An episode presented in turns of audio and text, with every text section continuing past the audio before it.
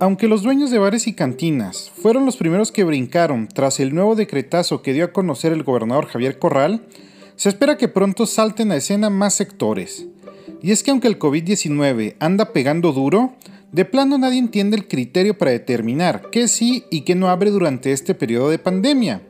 Además, el gobierno federal permite otra cosa y aquí la restringen, mientras que en lugares como la Ciudad de México ya permitieron abrir plazas, teatros, cines, chelerías y hasta albercas.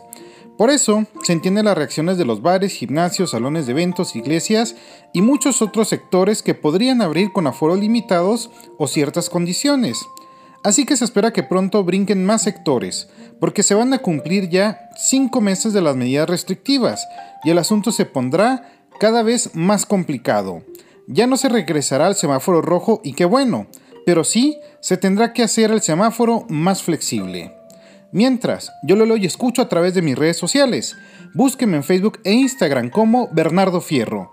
Gracias por su atención.